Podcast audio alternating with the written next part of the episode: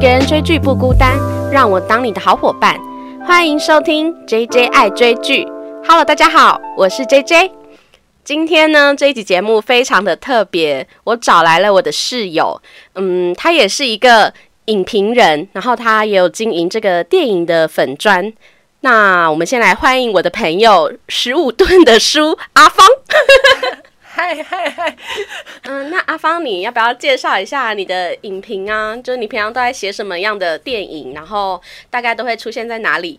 嗯，我通常就是会把我的文章放在就是我的粉砖，呃，叫做十五吨的书。然后前阵子就是有开了一个 IG 的账号，那名字也是跟粉名字也是跟粉砖一样的。然后除了我的粉砖之外，就是还是也会把一些长文放在那样电影上面，对，比较。常放就是一些呃，可能近期上映的电影会在那样电影上面看到这样子。哦，对，而且他最近一一则那个写蔡明亮，哎，想说新电影，结果是蔡明亮的，就是就是那样电影的一个那个杂志，对。哦，对，上一期的杂志，然后就有一个他的影评在上面，叫《不散良夜》。嗯，就是写那个蔡明亮的一部电影是《不散》，然后那时候是我第我第一次看是在那个北影的中山堂，然后他后来就是蔡明亮，他有在宜兰的那个沙丘办了一个。就类就是类似户外的电影播放，然后也是放了这一部《补赛》，然后我那时候就觉得，就是这两次的观影经验都蛮特别的，就刚好把它做了个结合，写了一篇影评，然后就是有幸被酿电影的主编 刊登在他的杂志上，对，所以就可以见在实体的杂志上面看到这篇文章。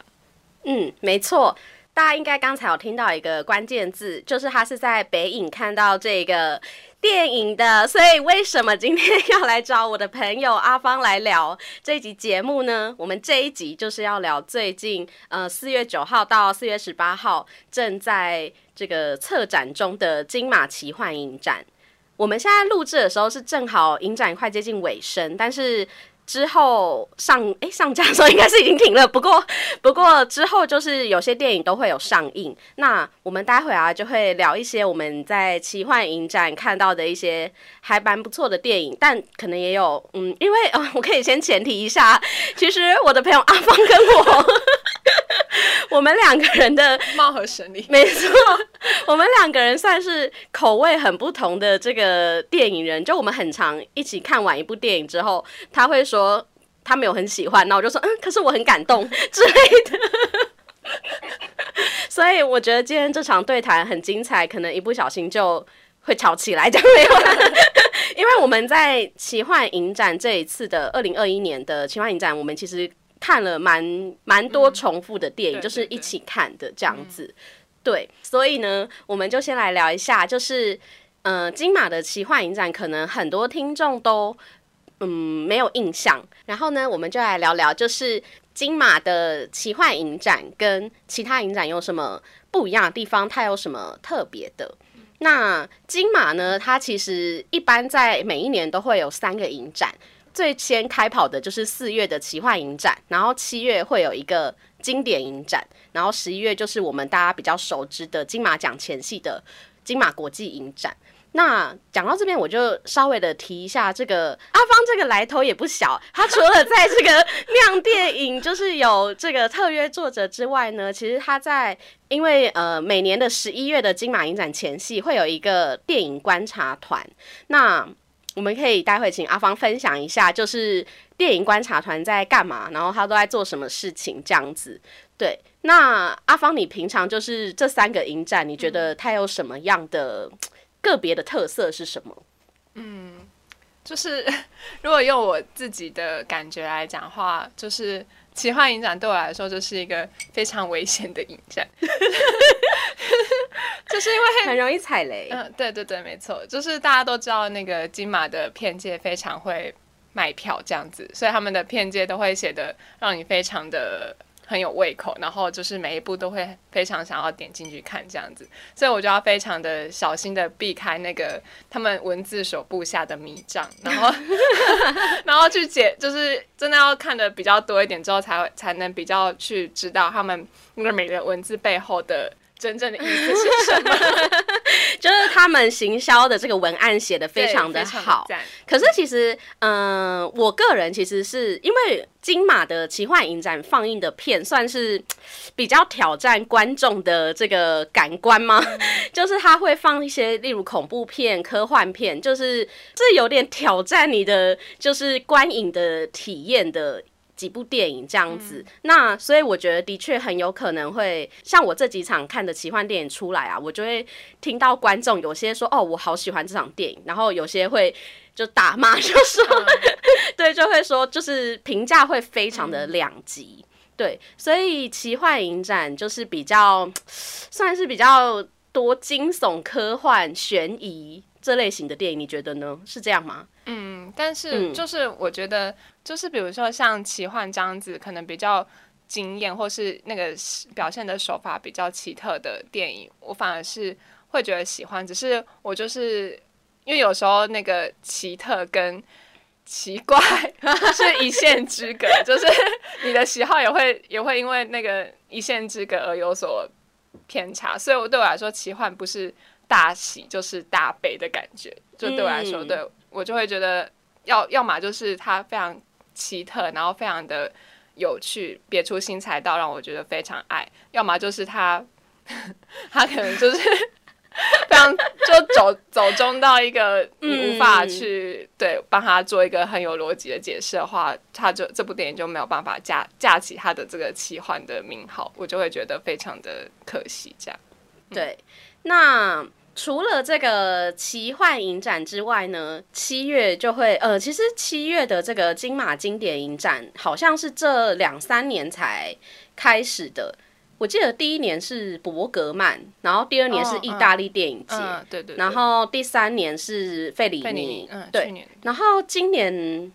好像是捷呃捷克，哦，对对对对对对，金马的经典影展通常都会有一个。呃，主题性，然后这个主题呢，通常都会是历年来的电影大师，可能是导演，也可能是某一个时代或是某一个地区。对，那阿芳，你对经典影展的看法还不错吗？应该应该算还不错，因为其实其实啊，其实我看电影的时长也不太长，就是可能也是近两年的事而已。嗯，所以刚好我跟到的经典电影经典电影系列就是去年的费里尼，然后。因为刚好费里尼是我本来就还蛮喜欢的导演，然后刚好就是去年就是有点像是一次性的可以把他的整个系列收集完，所以对对于就是我觉得经典影展比较像是给那些呃还蛮资深的影迷，就是甚至到是到影痴的这个地步，对，然后就蛮多蛮多影痴就会觉得非常的有趣，因为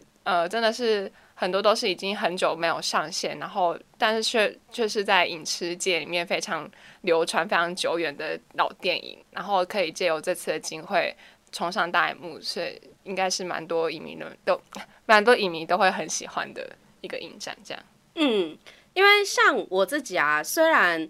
我小时候就会开始看电影，可是我都在看一些就是商业片，所以其实有很多那些。别人可能会定义为艺术电影的，就是像费里尼或是意大利电影之类的。我其实也是在这个影展才认识，所以其实我觉得像这些影展的存在，你都会觉得非常的感恩。就是一般你你这些片源，你可能在网络上都找不太到了，可是可以一次在就是有点跨越时空吧。就是像费里尼电影，可能都一九四几年、一九四一九五几年之类的，就是。历经了七六七十年的电影，你还可以在大荧幕上看到，就非常感谢这些影展。那第三个呢，就是大家比较为人熟知的，就是金马奖前夕的国际影展。那刚才有提到，就是阿芳他，嗯，应该是去年的亚洲，哎，才前年啊，阿 芳是已经是前年的事，因为他去年也有去，就是算是回娘家参加一下金马奖，所以我一直脑中一直印象留在去年。对，就是他前年是有入围这个亚洲电影观察团，对对对，就是他是通常会办在金马影展的前面还是同时？我记得是前面，前面几周，对对。然后，嗯，就接着影展这样子。那那一个亚洲电影观察团团都在干嘛？呃，他他其实是他其实也不不算是金马的一部分，它有点像，它是那个一个叫做奈派克的奖项，然后其实它是有点像是委托给金马去办的，所以通常就是金马去负责筛选这这个观观察团里面会有哪些人，然后前置作业就是可能七八月的时候，他们就会先呃找，当然就是会在金马的官网上面去甄选人，然后你可以去投你的作品，就是影评的作品，那他会进行就先第一。第一关的筛选就是先看你的影评作品，然后再进入第二关的面试，对，然后就面试完之后，大概我记得我们那届好像有二十二个人，大概就是二十上下的人选这样子。那我们就是在期间，可能就是呃周休二日的时候，然后他们我们就会去那个金马办公室去看一些影片，然后这些影片都是呃亚洲电影观察团的意思，就是这些影片都是呃亚洲。导演，然后他们的第一部作品，第一部长片作品，对对对，所以就是这奖项有限定在某些范围里面，嗯嗯嗯，对，那我们就是我们等于是 免费，然后第一次看这些电影，但我们看的时候甚至都还没有中文字幕，都是 都是看英文字幕，英文也要够好，没 错，不然会误解，把恐怖片看成喜剧片，对，真的真的母汤这样，嗯，对，然后就是我们。所以我们几个人会选出，在这部电在这些电影面选出一个，就是属于我们的奖项。那它其实也有一个评审的奖项，就是奈派克奖。然后这个通常就是会比会请比较资深的，嗯，可能也是在影评界或是跟电影相关的从业人员去选出来的一部这样子。嗯，对。然后我觉得过程蛮有趣的，就是我觉得最重要的是。认识蛮多你平常平常很少接触，但是居然你会发现他们也都是在写影评的人。因为对，其实对我来说，那时候刚好是我刚开始接触电影，然后开开始写影评的时候，然后所以对于这个圈子都还不是太了解，但是就还蛮意外，就是参就可以就是入选了这个亚亚洲电影观察团，然后就认识了蛮多就是同样也在耕耘影评文字的人。对，然后一直还蛮多朋友，一直到现在都还蛮熟，就是一直有保持联络。然后我们甚至也是一起长跑电影或是院线片也都有。对我觉得是蛮难得的一个机缘的，这样。嗯，就是可以找到跟自己有同样兴趣，然后还有有点类似目标之类的人。对。而且观影的这个口味可能也会比较接近一点吗？不一定哦。有分小团体这样子，就是也是会发现有蛮多反，就是自己的反指标这样子。所以，但我觉得就是，我觉得好像就是呃，这个团就蛮有趣，的，因为我们最后面就是我们几个二十几个人要选出一部片子，对，就是最就是最喜欢的那部。那但二十二十几个人一定会有一定会有意见不一样的。那最后一天就是我们会开一个会议。就二十几人开会议，然后应该应该一直都是吧，就是都是想文天祥老师，对对，文天祥老师为我们主持的，对，应该是因为我们那件事，我想应该每一届都会是他主持这样子，然后你就你就会发现，呃，因为他他虽然他他应该是个大忙人，但是他给每个人都有发言的空间，所以你就是 你可以非常畅所欲言的去表达你。最喜欢哪部片？尽管他可能跟你左右两边的人都不一样，这样，但我觉得就是这样讨论下来，会发现，就即便很多人的意见都不一样，或是甚至是相反，但是大家都是占有一个包容或是呃欣赏的态度去看别每个人所说的话，这样子，所以是基于一个又理性又感性的对话基础，我就觉得那个氛围其实是蛮好的。好，对，其实像这个亚洲电影观察团的这一个。活动啊，就是算是开放给影迷朋友们，然后你刚好也有在写影评的人，大家就是有参与金马盛世的一个空间。对，另外呢，就是我们也可以来聊一下，说为什么我们会想要去。影展看电影，因为其实我相信很多听众朋友一般都是可能看院线片哪个上映，或是看自己的时间有没有达到。可是像影展这样子，它一年可能只有几次，然后每次都只有十几二十天就了不起了。就是我们必须在这一段小时间，然后又去塞满自己的就是平日或假日的时间，为什么我会特别喜欢去影展看电影？阿芳，你觉得呢？你你有特别喜欢去吗？还是其实你还好，有电影就看？嗯。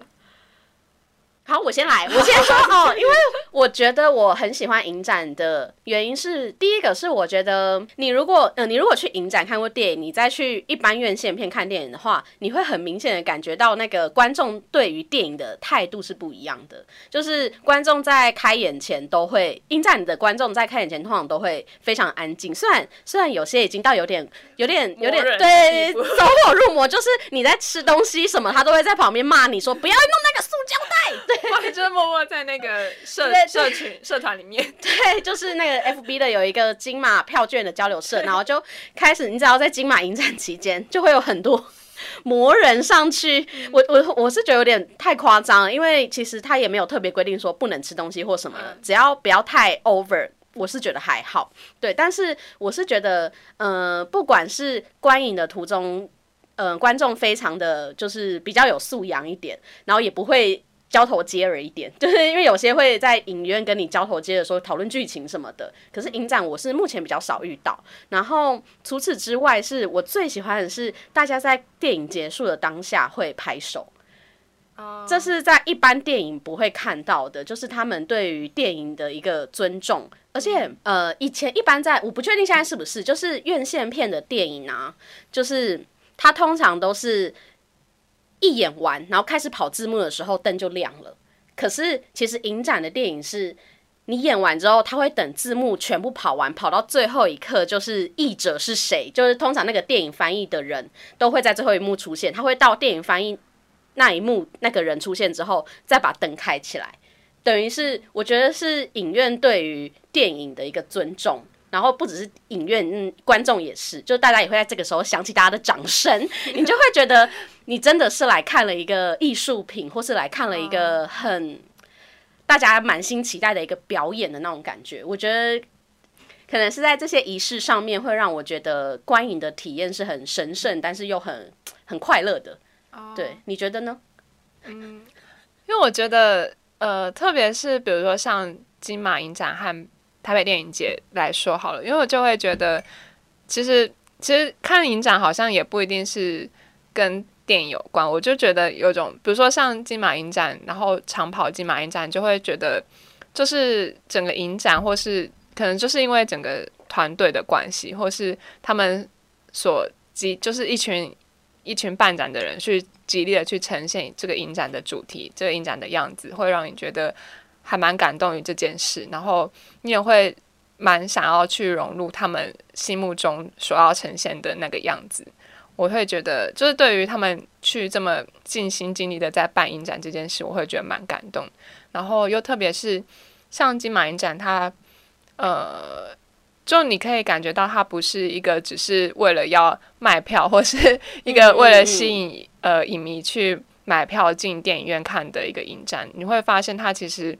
投注了蛮多的心力，包括在呃选片上，然后包括在主题的规划上，他们都有蛮深刻的去理解。所以我会觉得，对于看影展这件事，好像不是只是着重于看电影本身，好像也是在看那个影展的品味，那个影展给你的感动这样子。嗯，没错，就是带到我们刚才前面讲，其实每一个影展它都有。不同的个性的感觉，就是奇幻影展可能就比较 fancy，就是 比较怪异一点。对，但是像其他金马国际影展，你就会感觉到它的确有国际的规范的这种感觉，就是不管是邀请的来宾评审，还有办了一个空间给影迷一起参与。嗯对，所以其实我觉得，如果你是还没有看过影展的朋友，真的很推荐，而且影展的票比较便宜。对对，你想想要讲这个，对对对对对，忘记讲到这个时间，影展票真的便宜很多。就像像嗯嗯，奇幻影展这一次预售票是一对一七八，我这数字到底怎么定的？还有我要跟人家面交的时候，我还要跟他说，哎，不好意思，我卖你一百八可以吗？就是我真的这样跟他讲，就找他两块啊。我想说要不要收？我很不想要收到一块，或或者要找人家一块。对，反正他这个一七八可能很很吉利吧。对。对，反正就是大家可以去尝试看看，就是这个影展的观影乐趣。那除此之外，我们终于要聊到这一集的重点。这一集我们要聊的是奇幻影展。那奇幻影展呢，其实跟其他两个金马影展有很大的不同，是它有两样电影的放映，应该是非常特别的。目前应该没有在别的地方看过。一个叫做狂欢场，一个叫做惊喜场。狂欢场呢，就是 顾名思义，就是他通常会挑两部到三部，就是那种有点像歌舞片的这一种剧，然后观众可以进去在电影里面跟大家一起狂欢的感觉。那惊喜场呢，就是我们在看电影之前都不知道他是演什么，所以你不知道你会看到的是一部好片，还是看了之后出来会很不开心的片。我们大家可以听阿芳分享一下，他对每次都负责这种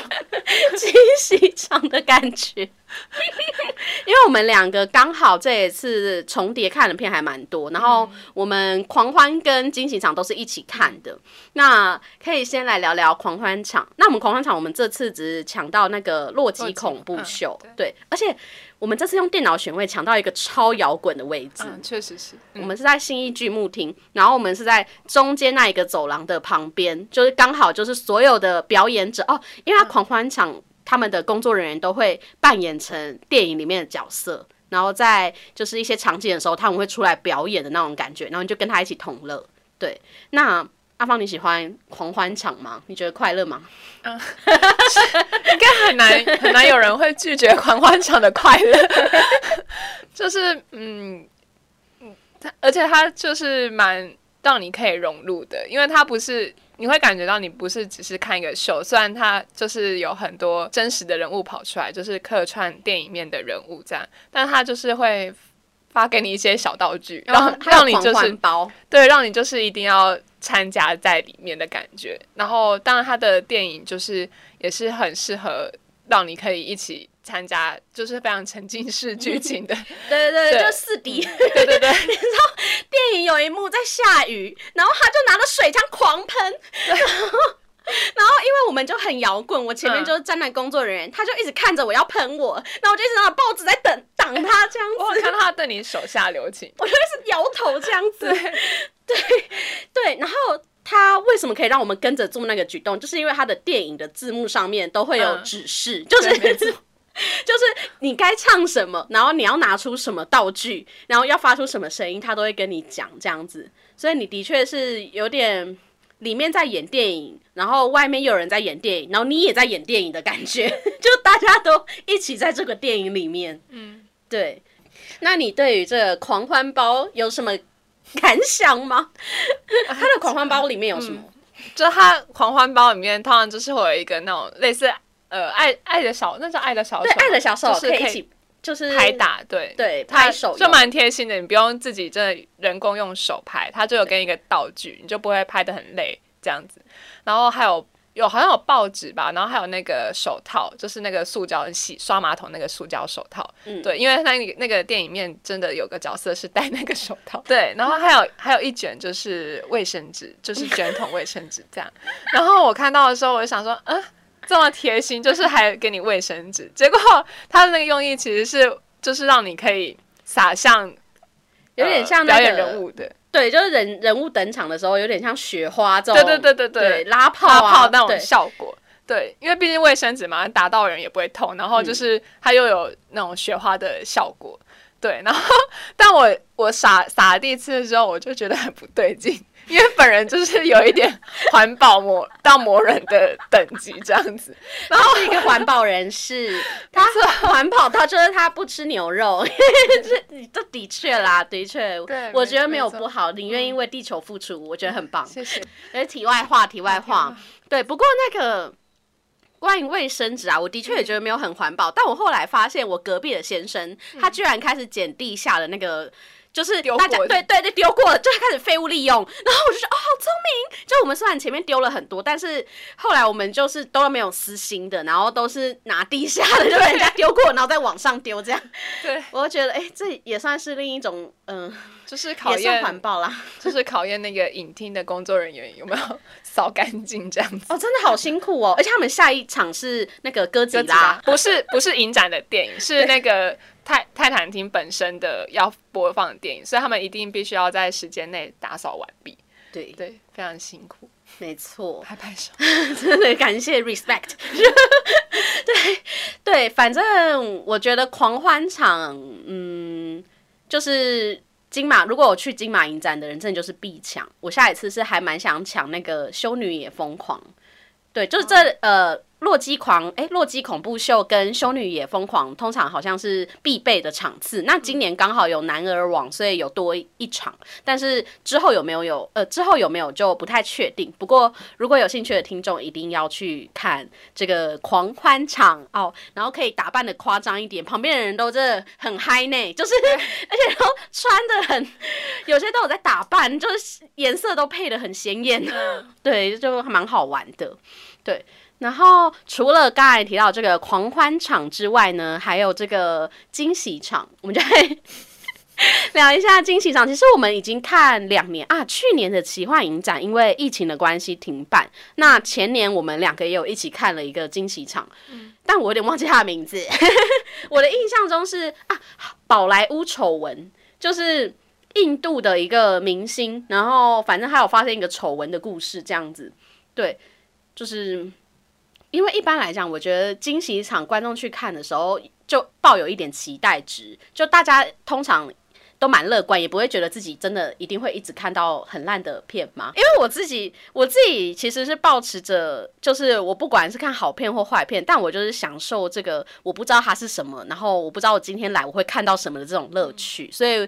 算就算它是坏片，我也是觉得也还好啦，我是不太介意。但阿芳，你觉得呢？这次惊喜场啊！先讲一下，这次惊喜场。应该已经播的差不多，就是它叫《恋恋贝鲁特》，然后是在聊这个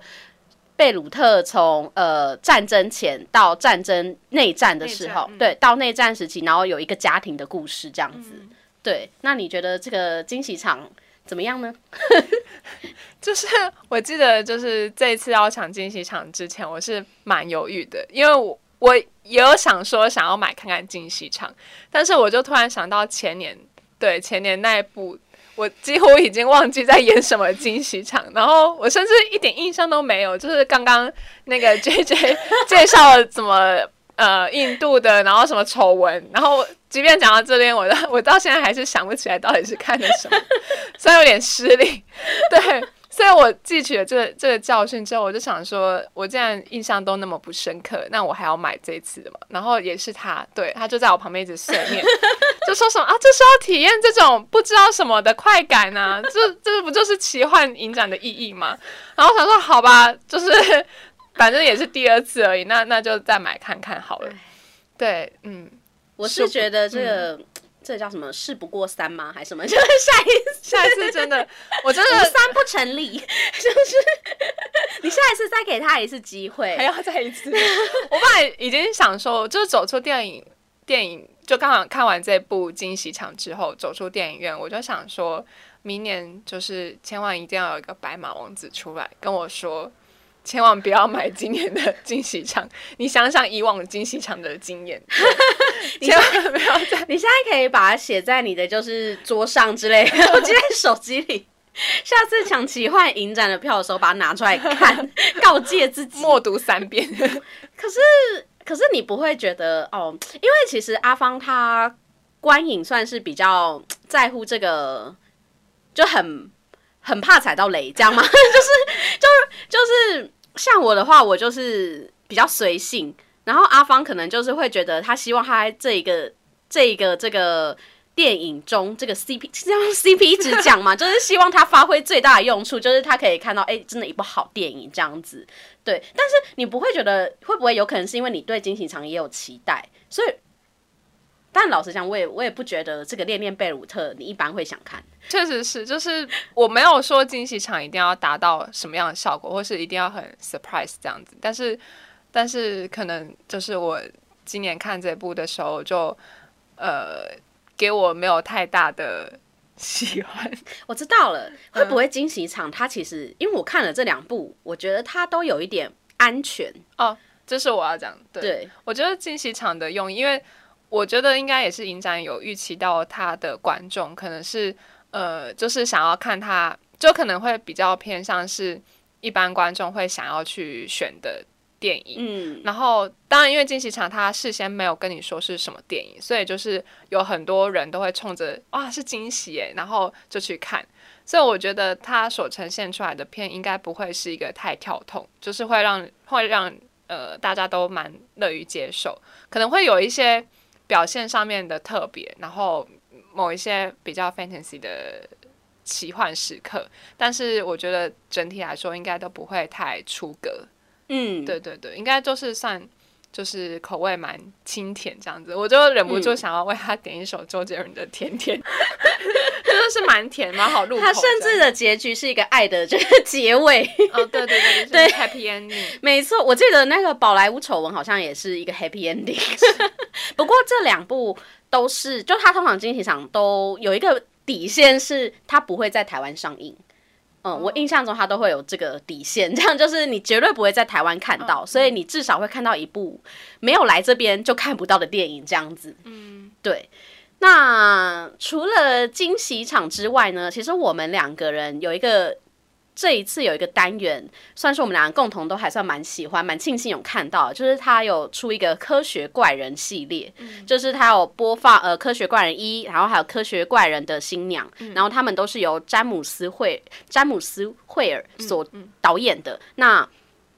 为了就是要介绍詹姆斯惠尔这个人呢，他又有在出了一个是。描述詹姆斯·惠尔晚年的一个作品叫做《众神与野兽》。嗯嗯，然后之后还有一个叫《蜂巢的幽灵》。那我目前是只有看了就是《科学怪人》一二跟那个《众神与野兽》，我自己是都还蛮喜欢的。我觉得他们都有一个共通的主题，就是。孤独，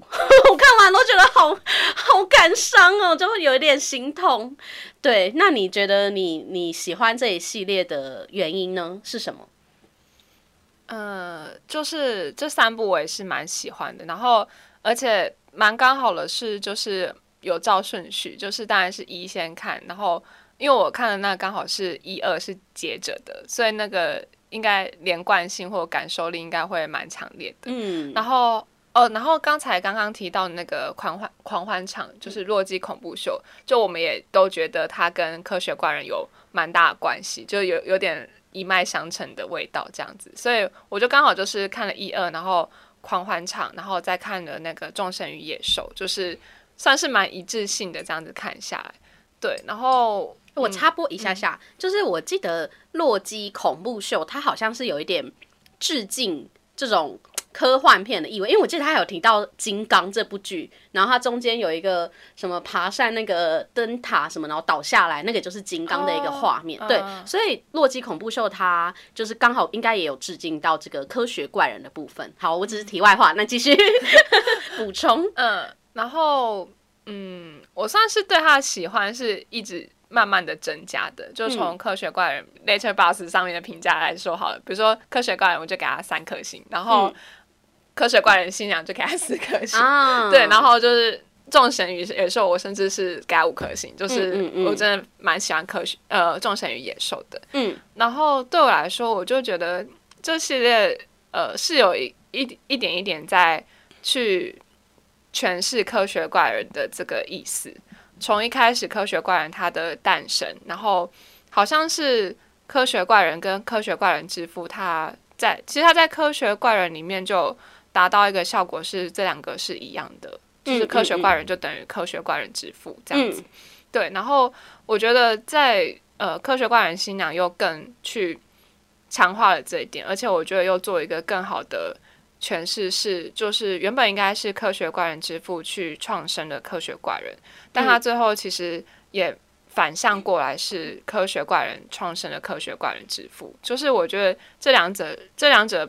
已经到了第二集，已经不只是互相同等，他们也互相呃创生彼此的概念。嗯，对，嗯，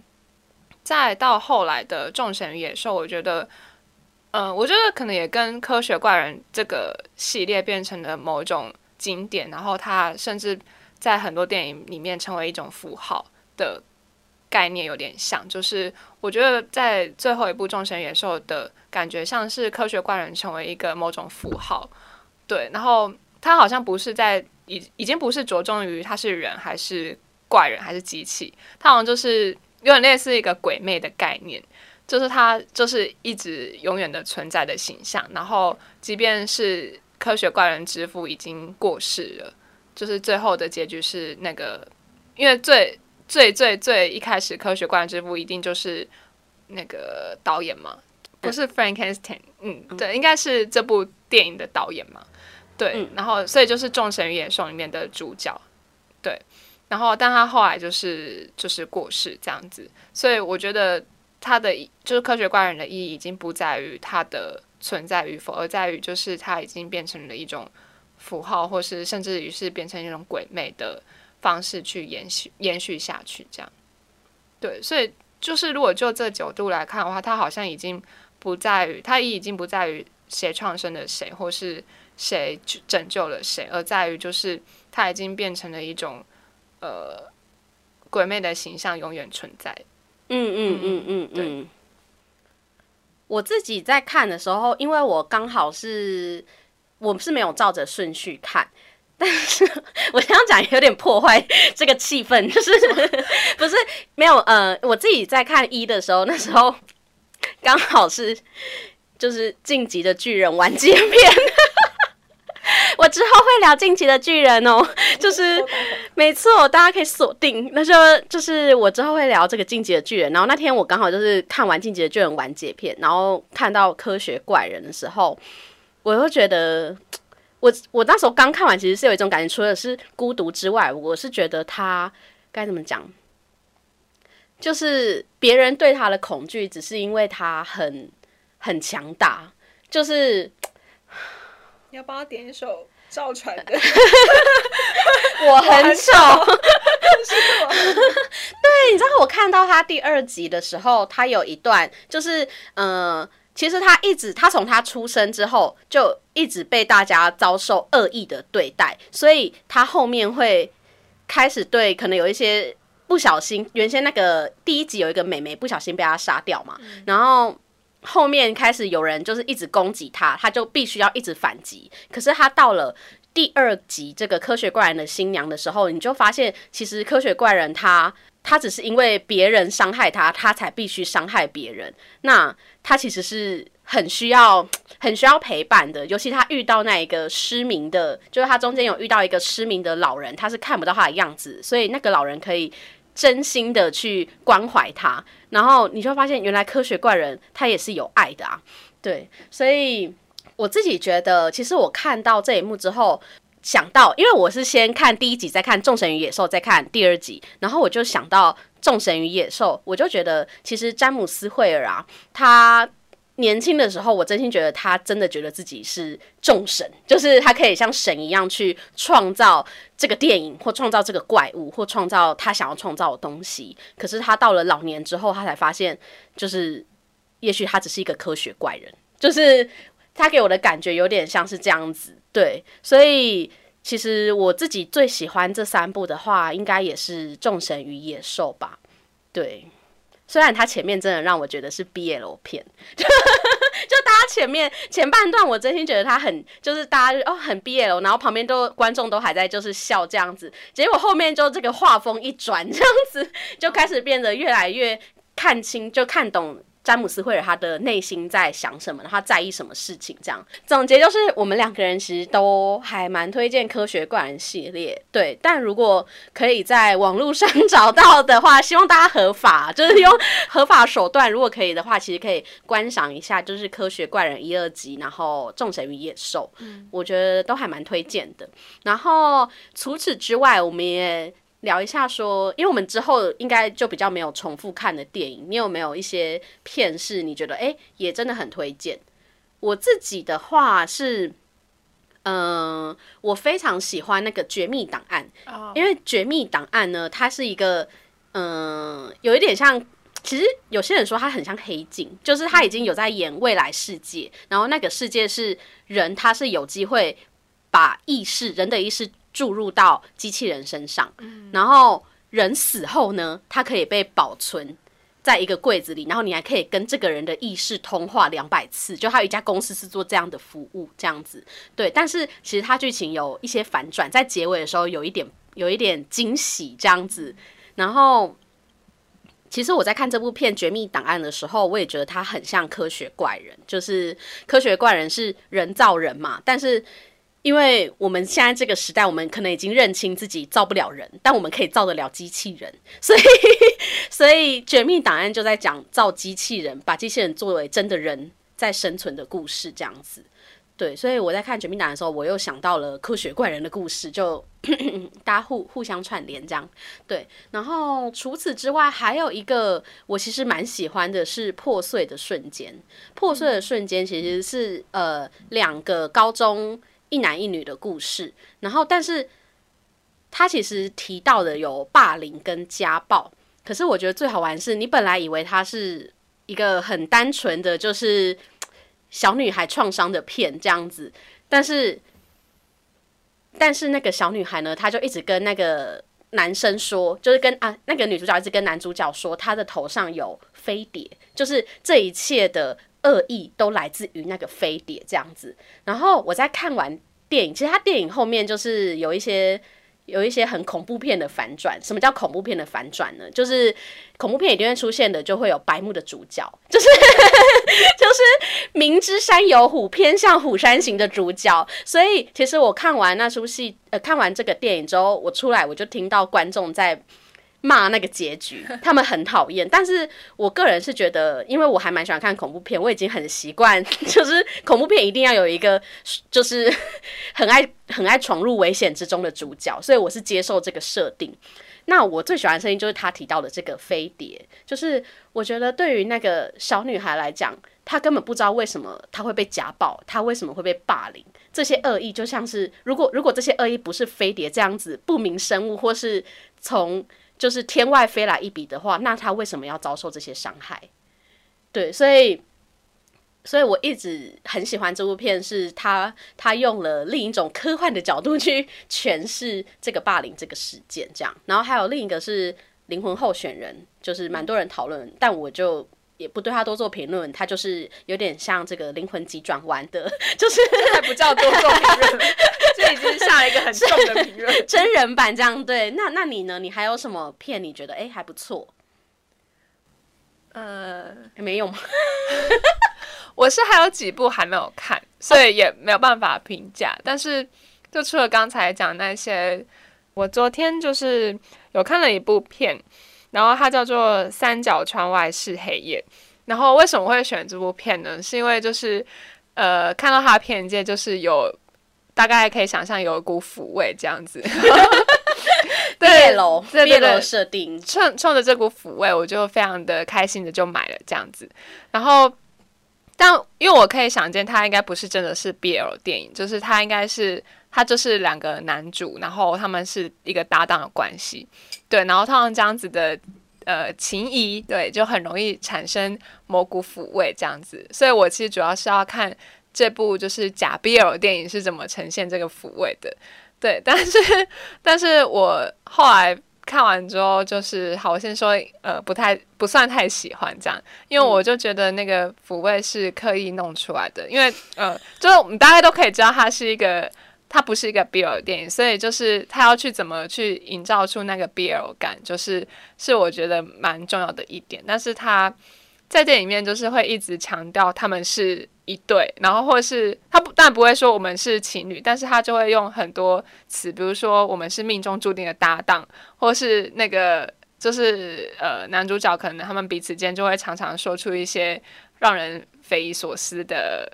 对话。对，然后这些对话可能都指向说你是我的唯一这样子，但是我就会觉得这好像变成是一种呃对话的绑架，就是他一直用这些对话让你觉得他们是 couple，他们是 CP，但是却没有完全的呈现出他们真的是对方的命中注定这样子，所以我就会觉得，你觉得他们的那个毕业楼很形式，没有很真心，我就觉得会有股商业感，就是他们就是。故意要用这个 BL 的手法去包装，可是其实一点抚慰都没有，这样我就会觉得有种被骗的感觉。那作为参考，你觉得最喜欢的 BL 剧跟电影是什么？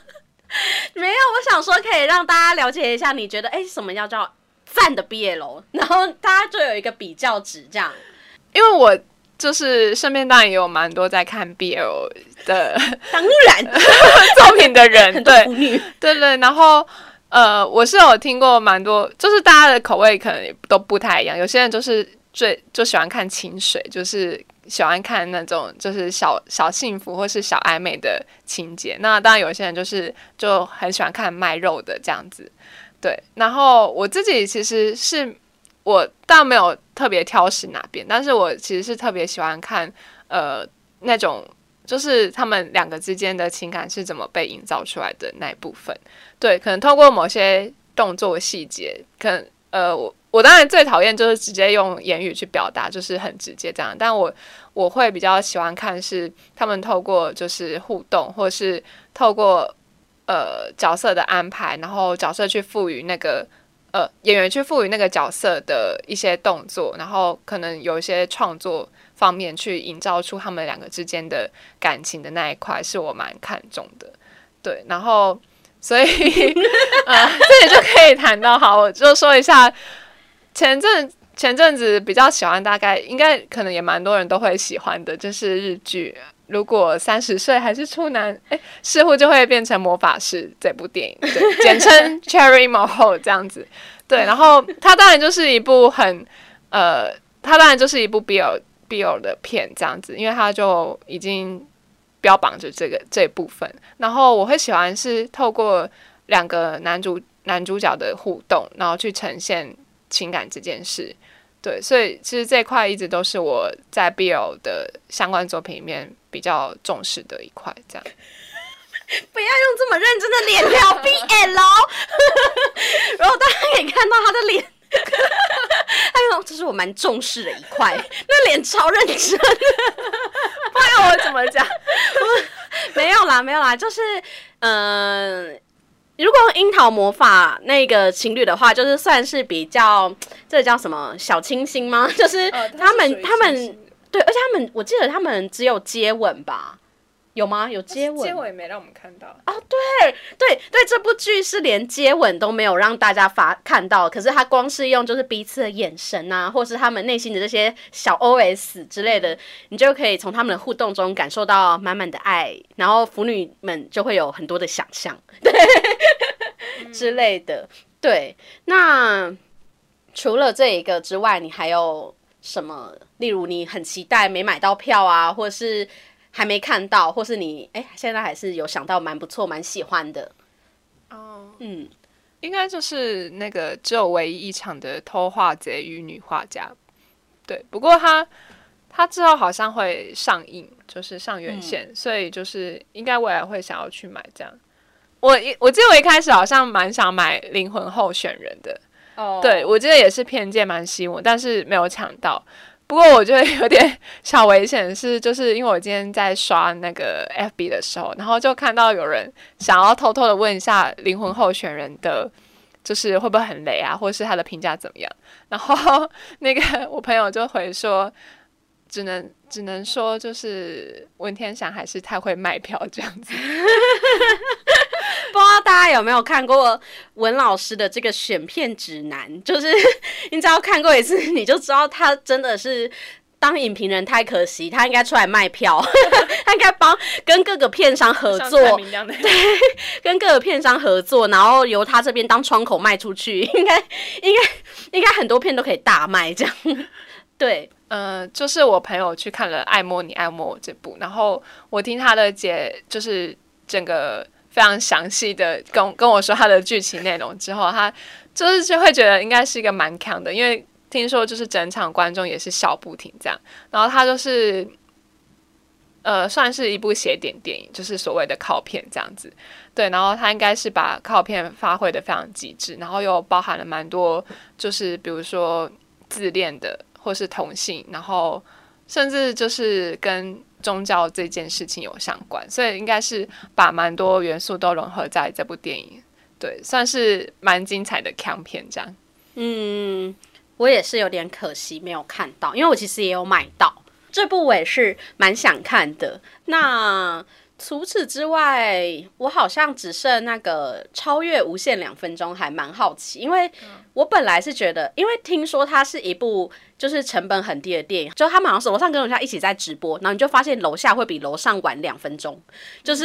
一个有一个时间 delay，然后他们就是成本很低下完成的一部很科幻的片这样子。对，那。我会对他好奇，是因为我一直看到他在观众的票选榜，就他们每天都会更新一个观众票选榜，然后他就一直在观众票选榜上面，所以我就还蛮想看这部的。